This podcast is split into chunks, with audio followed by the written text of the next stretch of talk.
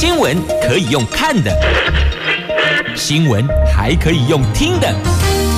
亲切的早安问候，专业的新闻分享，欢迎加入美英主持的 News Online，说新闻给你听。亲爱的朋友，台港后打开后，大家好，欢迎您再度锁定收听 News Online，我是美英，我是谢美英。落后天啊，提醒大家啊，第一个及早出门，第二个保持安全跟车距离。好，那么进入四大报的四则头版头条新闻之前，先来关心今天白天不太美丽的天气概况。北北桃白天温度介于十九度到二十度，竹竹苗十八度到二十二度。好，落差在哪呢？来，落差在于暗西亚 L 后啦。来，台北、新北、桃园、新竹县是。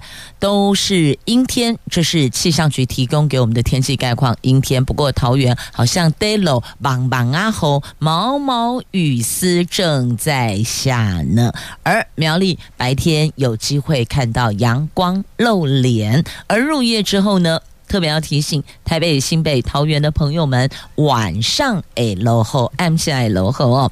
好，这是今天的天气概况。那么接着我们来看的是四大报的四则头版头条新闻。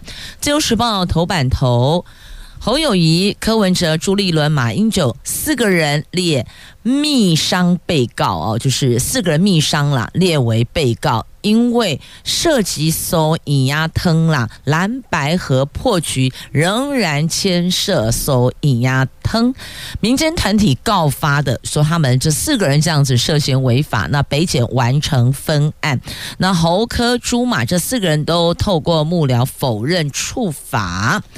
联合报头版头条：侯康配侯友谊，赵少康侯康反七股不当重点，锁定十大名怨听乡亲哭诉。南市府台南市府说，别再搞乌龙了。中时报头版头条：政府强化战备部署，加强民防训练救护。因为两岸军事对峙升高，义务役增加八十个小时演练任务。经济日报头版头条：欧美商办授信爆雷啦，烧到四大行库。这去年来至少八件出问题，损失估计达到数十亿元呢。赶快来看《经济日报》头版头条啊！这跟政治无关哦，但是呢，这跟商办授信有关。这个美国从二零二二年三月到现在已经升息十九码，欧美商办金件爆雷，而且还烧到各大行库。根据透露，从去年到现在，至少八件欧美商办授信案陆续爆雷，雷就地雷的雷，爆雷，牵连至少四家航库的纽约、洛杉矶、多伦多、伦敦等分行，而各行库已经紧盯欧美商办的状况。严控风险，预防新一波风暴来临。据调查哦，这个去年以来到现在至少八件出问题，而这八件爆雷的欧美商办授信案，总债权额大概落在六十亿到七十亿左右，一个行库提存比率从两成到六成不等，估计损失金额。大概是数十亿元，将看后续授信案处理的情况而定。而各行库已经积极配合管理，或是参贷行跟借户协商，主要有三大方式：一个是讨论展期，第二个是债权重组，第三个是出售等新买主。各行库也陆续提存呆账转销，那市场忧缩忧忧恐会压缩今年获利的空间。那根据各家法说会中及相关人员透露，这四大行库包括了。第一银行、彰化银行、兆丰银行和台湾银行，其中一银有四笔，兆丰两笔，彰银和台银各一笔。其中兆丰跟台银是参贷同一个连带案，彰银则是另外一笔连带那么根据一营主管强调，因为商办担保品价值滑落而做提存或是转销的呆账，拉长到明年来看，都可以全数收回，债权是没有损失的。那张营主管也强调，这个商办连带逾期案已经由借户提出展期，债权无虞。那赵峰坦言，有些案子的状况确实不好，未来会对欧美商办授信案偏向保守，减少贷款。好，一直到昨天晚上，平面媒体截稿前都还没取得台银的回应。你有没有发现，向来哦，这个台银对于外界的询问，他们是非常谨慎保守的回应，对吧？所以一直到扎没半没，台银都还没有给媒体记者回应呢。好，那根据金管会的统计哦，国营前三季在美国市场只有赚七十八点九亿，比去年同期少了四 percent。更是连三季被新加坡市场超越，获利成长动能出现了疲态。那官员也坦言哦，因为各银行商用不动产授信案增加提呆账，所导致这个连三季被新加坡市场超越，也影响了获利成长的动能。那为什么？你会问啊，为什么美国升息，欧美商办市场会成了海啸第一排呢？狼狈鼠喜杯海景第一排，我们这里看到了海啸第一排。那原因大概有三个：第一个，欧美商办业者都开很大的杠杆，借很多的钱，对利率敏感度也会是最高的。第二个，纽约、多伦多、伦敦等金融中心疫情后，因为远距办公常态化，导致这一环的需求比较低迷。第三个，美国担保品价值评估的方式是以租金收益法，当担保品价值滑落，迫使各银行得增提呆账费用哦，所以是这三大原因啊。好，这个是有关。这个欧美商办报信，呃，授信暴雷，那欧美 A 办价值有滑落，承贷行户只好一路提呆，呆是呆账的。呆好，所以说这真的是哦，太麻烦了。这《经济日报》头版头条的新闻。不过，如果诚如哦，这行库官员所说的，那么只要到他们，因为债权是没有损失的哦。那么到明年，把时间拉长，拉到明年来看，是可以全数收回的。那是不是呆账也可以打消了呢？接着我们来看，在今天。自由头版头条的新闻，这蓝白合破局竟然传出，他们还涉及搜银鸭汤，阿喜得都为搜银鸭汤的来跨界的哦，指的是侯友谊、柯文哲、朱立伦、马英九。这国民党总统参选人侯友谊跟民众党总统参选人柯文哲上个月试图蓝白合，因此被告发违反总统、副总统选罢法。蓝白合后来破局，但不影响侦查进度。台北地检署上个月。底接获告发，这个月初已经完成分案，将参与密商的侯友谊、柯文哲、国民党主席朱立伦，还有担任见证人的前总统马英九等四个人，全部列为选他自案的被告。好，这个是由民间团体有这个台独团体台湾国理事长陈俊涵向北检所告发的，说这四个人以各部会的权力分配作为契约标的，两党形成。公然分赃，严重侮辱台湾人民的智慧。这四个人涉嫌所犯总统、副总统选罢法的搜引压腾，而面对这个被告搜引压腾，这四个人都透过幕僚否认处罚。那民众党认为。就是柯批啦，就今年十一月二十号哈到开南大学演讲的时候，曾经说蓝白最大问题是政党 DNA 不同。民众党认为要照规则，但国民党认为要用桥的。柯 P 当时说，如果要蓝白合，单单签那个联合政府就出问题，因为这个叫做契约贿选，然后被贴上标签政治分赃。那律师说，这场密会中。如果有人向柯 P 契约放弃选总统，而以副总统、部会等权力不正利益作为对价，就犯了搜银牙腾条款，最重处十年徒刑。那由于外人难以知道密约内容，那柯 P 的证词将是检方查会的关键。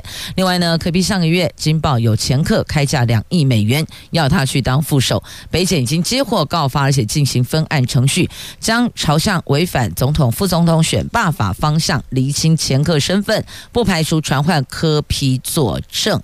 那对此指控，四个人，包括柯批哦，这个侯友谊、朱立伦。马英九他们都透过幕僚否认有处罚。好，这在今天的《自由时报》的头版头条，翻开内页的 A 四版面，整个版面都在做这一则新闻的报道。如果您要知道来龙去脉，您就自行翻阅内页。那我们接着来看《中时报》头版头条的新闻：这政府强化战备部署，蔡总统日前研判，目前不是中共。大规模犯台的时机，但是政府仍然积极强化战备准备。明年起，一年期义务役男增加八十个小时的民防任务跟灾害防救训练。蔡总统在昨天到国防医学院主持。战伤救护训练大楼的启用仪式，那这栋大楼可以营造战场救护拟真训练。那基隆市长谢国良则说，最近接获指导任务，要求全面盘点防空避难室，他对此感到既忧心又心疼市民。好，这个近期接获。指导任务近期是今年三月，内政部在今年三月曾经发函给各县市政府，要求盘点辖内各防空疏散避难设施数量、位置还有容量情形，做好防空疏散避难设施的准备工作。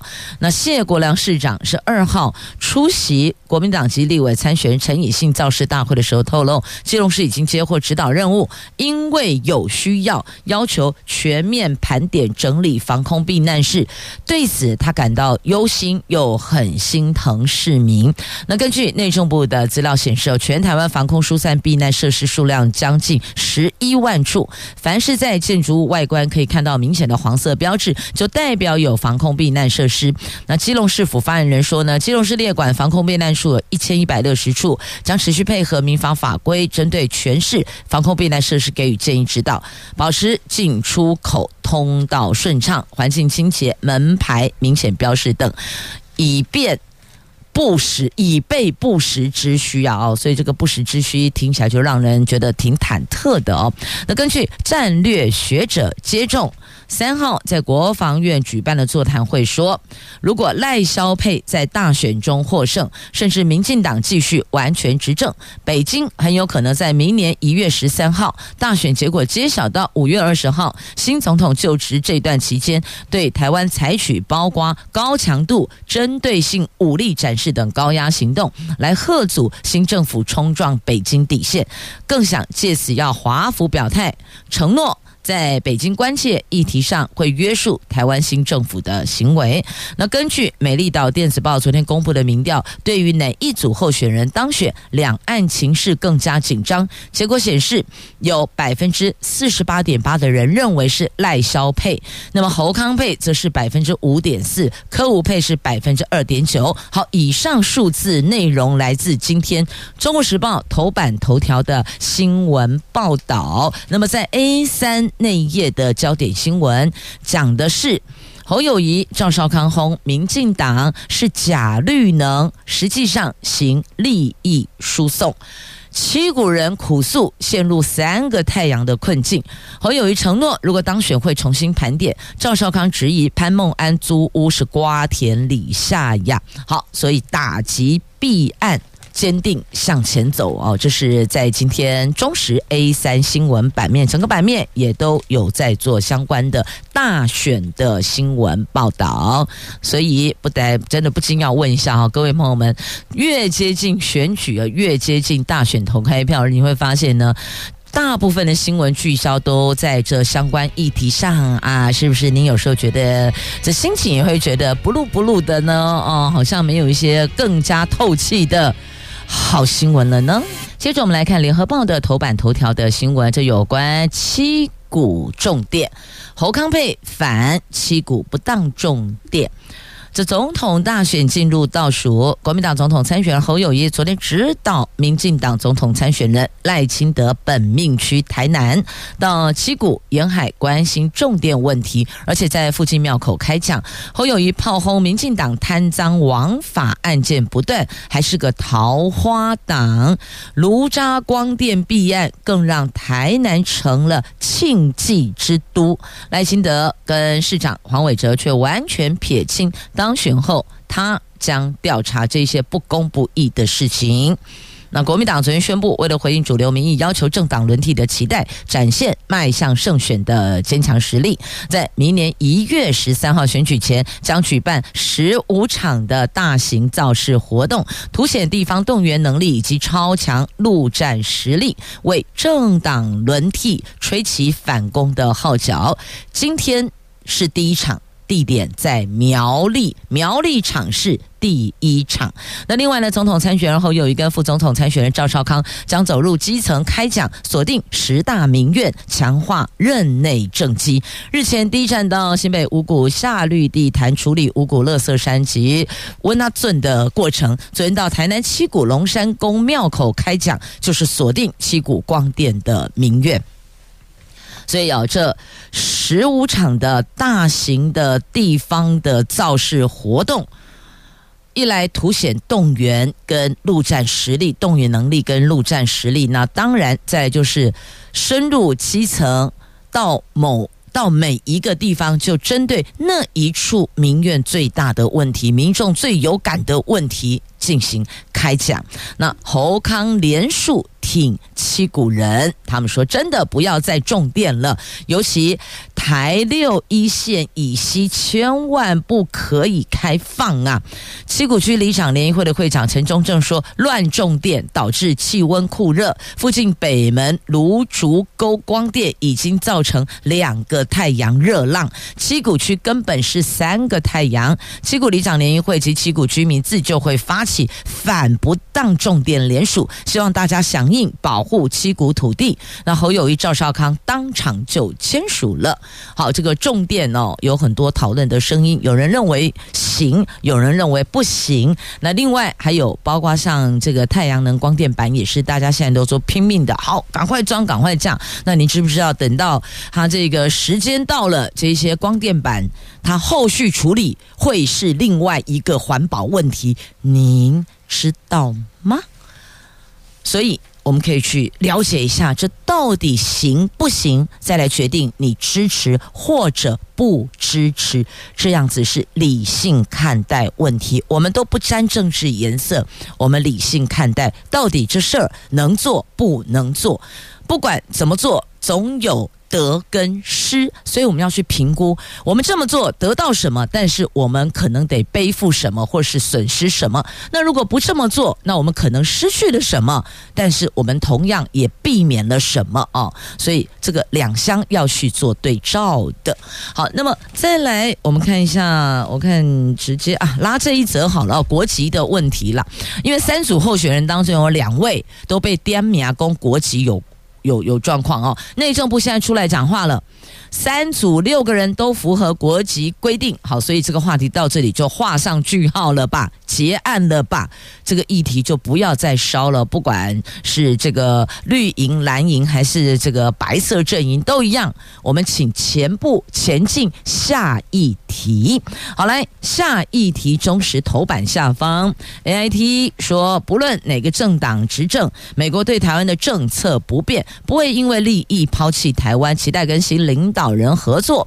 好，这二零二四总统大选逼近，美国在台协会的处长孙小雅强调，美国没有偏好任何候选人，也很清楚我们没有选票。无论哪个政党执政，美国对台湾政策都维持不变。那美中关系在拜习会稍后有好转，那美国是不是会基于利益就抛弃台湾了呢？这一定是媒体会询问的嘛。那孙小雅明确的说不会，因为美国对台湾政策获得跨党派强力支持，所以呢，拜登政府。也不会一意孤行，大概是这个意思哦。在美国国会里面，跨党派都支持台对台政策，所以呢，意思请我们安心啦。不过话再说回来，我们都知道政治瞬息万变呐，尤其是政治人物开出来的支票能不能兑现，我们都还得观察观察。何况这个价年很逼够难供哎哦，所以我们还是靠山山的，靠人人的，请靠我们自己是最好的。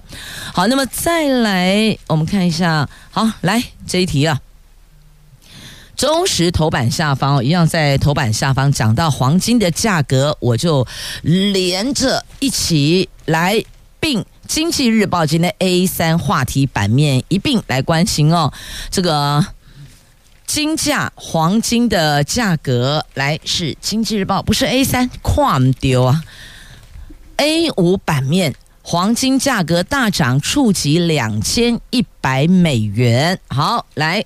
并中时头版下方一起来看，每盎司一度升到两千一百四十八美元，比特币也创一年半来的高点。好，讲到比特币，同样在这个经济日报 A 五版面有比特币往上冲，涨破四万美元，这个数字是十九个月来首次看到，今年来狂飙了百分之一百四十，市场看好新一轮牛是已开始，渣打银行说明年突破十万美元呐、好，我们并版。一起关心哦，美元走软，加上市场压住美国联准会明年初可能降息，推动黄金价格在昨天一度突破每盎司两千一百美元的关键心理关口，再刷新历史高点。另外，加密货币龙头老大比特币在昨天也冲破四万美元的水平，飙升到四万一千八百美元，创下去年五月以来的新高。哇，好，就是黄金价格，还有比特币也提供您做参考了。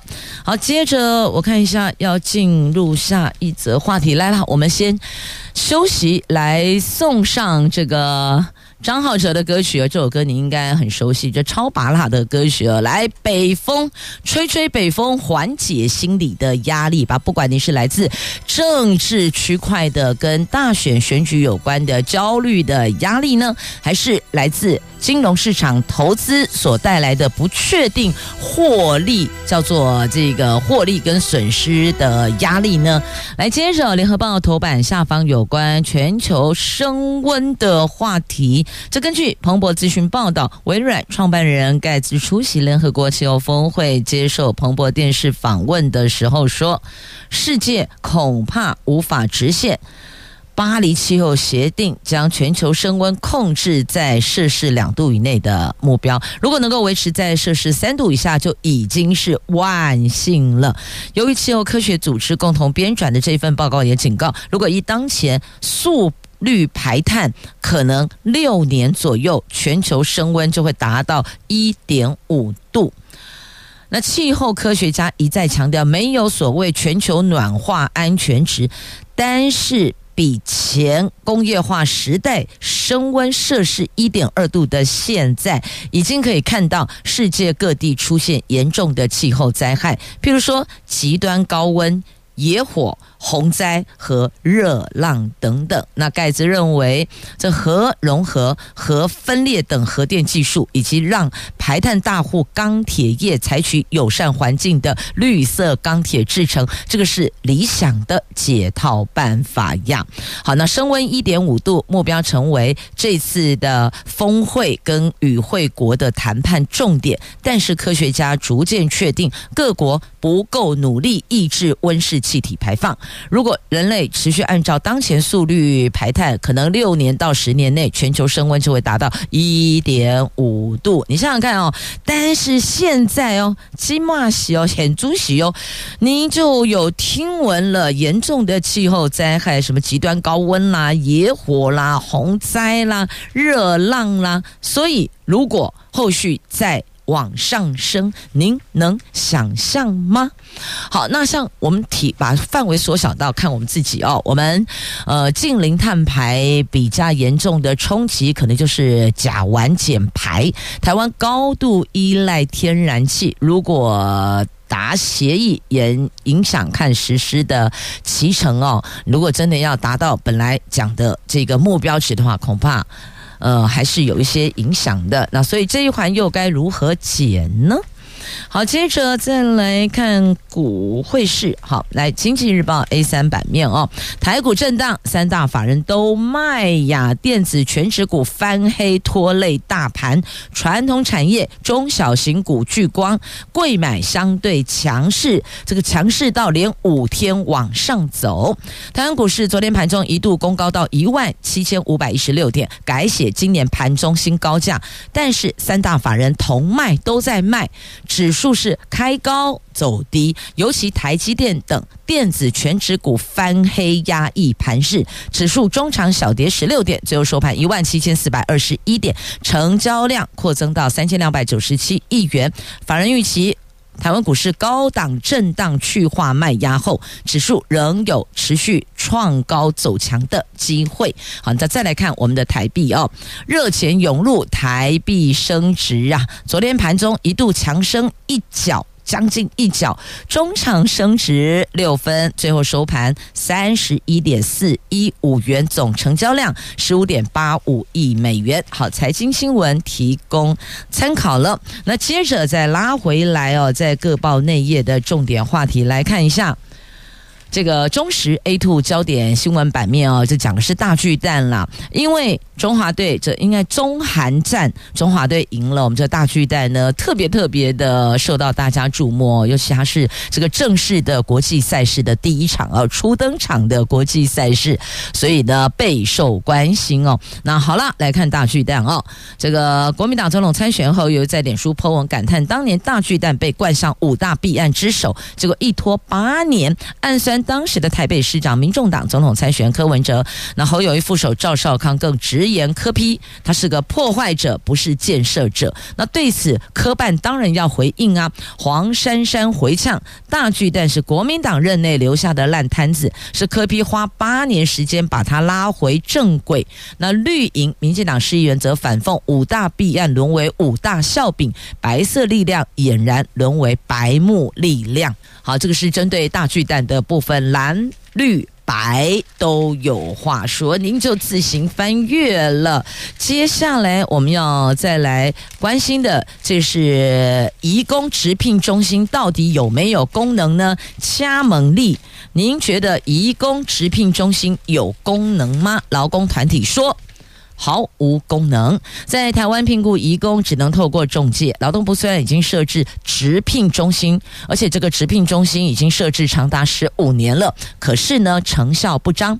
移工团体昨天总体检。劳动部移工直聘中心发现，这个直聘中心完全无法协助移工从母国到台湾的任何程序，只能协助雇主国内直聘，而且雇主还是要自己去跑很多个地方、很多个局处，最终直聘中心只剩下代收劳动部文件的功能了。难怪被劳工团体直轰毫无功能啊！那引进印度移工争议，蓝绿在此交锋呢。好，所以想想看，如果您也是直聘，如果公司或是家里有聘雇外籍移工的话，你有没有发现，如果透过直聘中心，你还是得自个儿跑很多很多很多地方？想想看，是不是这样子呢？好，那么再来看啊、这个 I 邮购帮忙卖水果，立委说啊，你这里本末倒置嘛。这立法院交通委员会四号审查中华邮政明年营业预算，其中经营的 I 邮购贩售各式农产品，每年预算达成率超过百分之百耶。但是有立委就批评这个经营的 I 邮购贩售产品琳琅满目，甚至帮忙推销生产过剩的农产品啊。所以洪孟凯说：“让中华邮政帮农业部擦屁股吗？这简直就是本末倒置。”可是董事长说：“这个对偏乡、对农村有帮助。”好，那这个您看法如何呢？这邮购产品本来就是这个。琳琅满目，包山包海，包千种万种。但如果是沦为替农业部擦屁股、收烂尾的话，您的看法呢？您是否认同了啊？那如果是的话，那您是否觉得可以呢？那如果今天我们就开门做生意嘛，其实基本上客户上门没有往外推的道理，不管卖什么，但基本上品质必须无虞。不过农业部确实哦，也有需要再去检视检讨的空间。我们都希望能够创造多赢，对于农民朋友有帮助，对于农业部。当然也要有帮助，对于这个邮购端也要有帮助。那最后我们消费端也要有加分，所以应该是要共创多赢啊！智慧新都在桃园，今天要关心的是企业托育还有中高龄的劳动力问题，所以邀请到节目中桃园市政府劳动局副局长周贤平周副局长好，主持人及各位听众朋友大家好。少子化是目前政府很重视的问题。那请问我们有哪些因应对策，协助事业单位打造友善的育儿职场环境呢？的确啊，现在少子化及高龄化的现象是蛮普遍的哈。那为了应应这样的一个这个趋势哈，那我们政府也特地特定在今年修订了性别平等工作法哈，把这个有薪的产检假哈，由原来的五天啊增加到七天啊。那陪产假呢，也修正成陪产检以及陪产假，也是多了一个陪产检，就配偶可以去陪产检的一个一个假哈。做产检嘛，哦，其实很多的孕妇产检是需要另一半在旁边支持跟关心的。也从五天哈增加到有薪的七天，那同时呢，双亲也可以同时来申请育婴留职停薪，啊，这个部分都是一些放宽的一些友善的措施。以前好像双亲只有一方可以留职停薪，现在两位都可以。那另外，我们桃园市政府劳动局哦，为了来持续推动这个补给乳室以及托儿措施这样一个一个部分哈，我们特定也来做一些补助哈。那补助的项目，像如果说雇主对员工来设置补给乳室，最高可以补助新台币两万元哈。那雇主提供受雇者子女托儿津贴作为托儿措施，我们每年都会补助大概最高六十万元哈。那如果说，哎，那更好，要做一个托儿设施的话，比如说像托婴中心啊，你盖一个幼儿园啊，这个儿童照顾服务中心啊，那我们第一年哈，最高可以补助到三百万元哈。那而后每年我们会分五年来申请，最高可以补助五十万元哈。那另外我们在托儿措施的奖励金哈，除了刚刚哺乳室以及托儿设施措施的补助外哈，我们桃园市政府也特地创了一个奖励金的计划哈。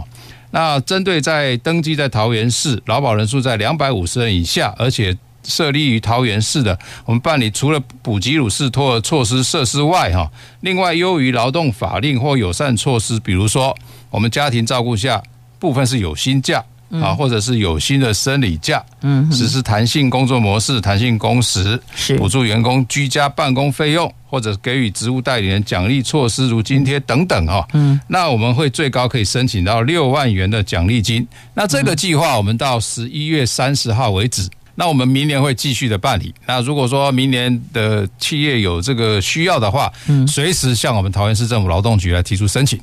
好，非常好。我们有新的双薪可以申请育婴留职停薪，那么也有托育设施的补助，还有托儿措施的奖励金。欢迎大家可以投入友善职场，打造这种新形态的托育模式。所以，我们桃市政府目前也是在营造友善职场的方向。是，那有关新形态的托育模式哈，除了传统的像幼儿园啦、托婴中心之外。其实我们还有非常多的一个新兴的托儿设施跟措施哈，嗯，但是因为企业可能都不太了解，所以我们特地跟教育局、社会局合作哈，还有我们专家学者共同来到企业中来进行宣导跟辅导哈。嗯哼，那所谓的新形态托儿设施措施哈，比如说像职场互助教保服务中心哈，这个跟一般的幼儿园最大的不同是在于它不需要室外的活动空间，嗯，那只要托育人数在六十人以下就可以设置哈。嗯哼。那另外像社区公共托育家园，那我们是在十二人以下的这个部分哦。那另外像儿童课后照顾服务中心，好，这个都是属于新形态的一个托儿设施哈。嗯哼。那另外在措施的方面，其实这个也是我们力推的了哈，因为企业毕竟有一些规模比较小的，是。那我们现在可以除了托育津贴以外，那我们。推的这个所谓居家托育，也就是所谓的职场保姆。嗯，你只要在四人以下的小朋友，企业提供一个专业的保姆，就可以来设置，而且它空间非常小，只要在大概四平大以上的空间就可以来设置这样的一个职场保姆的一个新形态的一个托儿措施。嗯。所以也可以让爸妈安心上班。你把孩子一块带过来，就不像现在可能爸妈要先把孩子送往托儿所或是幼儿园，再到公司上班。那也许路程不顺，就让大家在早上本来就很奔波的交通环境当中哦，徒增了一些忐忑哦、着急、焦虑，而且孩子。在我们公司里托儿托育空间，父母亲也比较能够安心工作，提高职场的工作效率，所以这个是共创双赢啊！今天邀请大家关心的是桃园市政府所打造的友善职场，我们有幼儿，也有中高龄及高龄劳动力的这个市场，还有健康伙伴关系哦。那我们先来欢迎桃市政府劳动局副局长周贤平周副局长，好。哎，主持人及各位听众，大家好。我们来关心哦，中高龄及高龄劳动力的这个部分，我们有提供一些奖励计划，希望能够提升这一块，提高这一块年龄族群的就业力。好，那我们桃园市政府劳动局哈，全国首创，我们推出了中高龄及高龄劳动力再运用奖励计划哈。那其实这个计划已经实施大概快三年了哈。嗯。那我们针对本市级年满五十岁以上的已经退休。或者是已经退出劳动力市场的中高龄、高龄的朋友们哈，那经过我们桃园市就业服务据点的来推介，受雇于同一个企业连续达到满九十天哦，大概就是三个月，那每人补助一万元的就业奖励金，那非常鼓励退休的劳工来重返就业市场，那促进我们中高龄跟高龄的再运用哈，那够持续的来贡献他们的所长。那自一百一十年这个计划开办。到目前，今年八月三十一号止哈，我们已经协助了两千三百二十七名中高龄及高龄的再就业。而且发核发奖励金高达一千多万元。嗯哼，好，这个是有关奖励企业能够禁用中高龄及高龄劳动力再投入职场，而且他们有丰富的过去的职场经验，通常他的服务表现都会优于预期。那另外，是否也有属于我们高龄或是中高龄的就业服务专区呢？好，我们就补助在桃园以及中立就业中心分别设置了银发研究院哈，研是延后的研，就，是就业的就哈。我们来打造中高龄跟高龄的专属就业专区。那另外，我们针对这个中高龄的一个促进就业哈，我们特别在我们中路一号的社会住宅，嗯，设立了一个引领就业坝的专门的银发人才就业服务据点。嗯，那我们在今年九月份正式的启用哈。那也提供就近来提供我们中高龄族群更可近性，以及个个别化的一个就业服务哦。那我们未来为了南北均衡哈，我们也在考虑在南区设立一个专门的一个据点，我们希望能够在最近能够设立。这最近跟原来我们所得到讯息一百一十三年有提早是吗？所以我们尽量的来提早，因为要寻找一个合适的地点是更重要的。是，而且南桃园的这一块的就业力也是很强的，很畅旺的哦。好，那另外一个话题，最近听到人家在讲健康伙伴，到底什么是健康伙伴？我想，我们政府不是只有公权力了，我们是希望跟企业能够在对等互信的基础上，嗯，用自主的力量来共同推动我们健职场健康的一个活动啊。是。那现在很多企业部门布满了很多健康危害的因子啊，比如说物理性危害，比如说高温啊、噪音啊等等哈。像化学性，比如说粉尘啊、有机溶剂啊等等；像生物性的危害，比如说细菌、传染病等等哈。人因工程啊，这个我们肌肉骨骼然后重重复的动作。作哈造成受伤哈。那另外像职场不法侵害，也就是所谓的职场暴力哈，嗯，尤其是在医疗单位是常常发生的哈。那我们希望来跟企业来建立一个健康伙伴的关系哈。那透过我们作业环境强化劳工安全的意识，落实自主管理，提供保护管理。还有营造健康的友善环境等工作进重点啊，我们来进行全面的合作，来达到一个职场健康的一个目的。那目前为止，我们总共与几家的事业单位有缔结这一种健康伙伴关系呢？今年我们是主重在医疗业了啊，因为医疗业因为过去几年非常辛苦啊，有疫情的关系，那其实它非常非常的辛苦，而且刚刚讲的一些职场上的危害，也在医疗院所很明显啊，尤其是像传染病啊、人因工程啊、像游离辐射。X 光等等哈，所以我们今年特别跟联新国际医院、台北荣总医院桃园分院以及敏盛医院缔结为健康伙伴关系。那我们透过高阶主管座谈会、临场辅导，还有我们宣导会、观摩会等等啊。那尤其是在这个宣导会的部分，我们办点市场次啊，参与三百多人啊，场场爆满而备受好评啊。嗯，那屡获到接到我们事业单位来询问，是不是要继续开课的一个讯息啦。那另外，我们跟今年啊，特别跟联心医院办理了一个小小杏林营哈，职安我最行的一个观摩活动，透过五十位小朋友啊，大概是国小大概四五六年级的一个小朋友来报名。那希望从小朋友在养成职业安全卫生的观念，体验医疗院所可能暴露的一些灾害，从互动学习中，这个学中玩，玩中学，我们来从小建立一个安全卫生以及健康相关的知识以及观念。我们发现啊，从孩子身上开始进行相关的教育，那个效果挺好，因为他回去会教育他的父母亲，啊，阿公阿妈也会接受教育。所以，或许你不知道什么叫健康伙伴，一定要健康伙伴。第一个想的是不是跟卫生局的这个卫生医疗食安有关？但我们这里讲的是环境的安全，职场安全，职场的这个健康，职场打造安全的就业环境哦。所以今天分享了有健康伙伴关系，还有中高。高龄高龄者的劳动力以及职场友善计划，让所有的父母亲可以安心带着孩子一起上班，而且不影响工作，还可以提高工作的绩效和共创双赢啊！今天谢谢我们桃园市政府劳动局副局长周贤平周副局长，谢谢您，谢谢，也谢谢朋友们收听今天智慧新都在桃园打造友善的职场环境，我们共同努力，下次空中再会了，拜拜。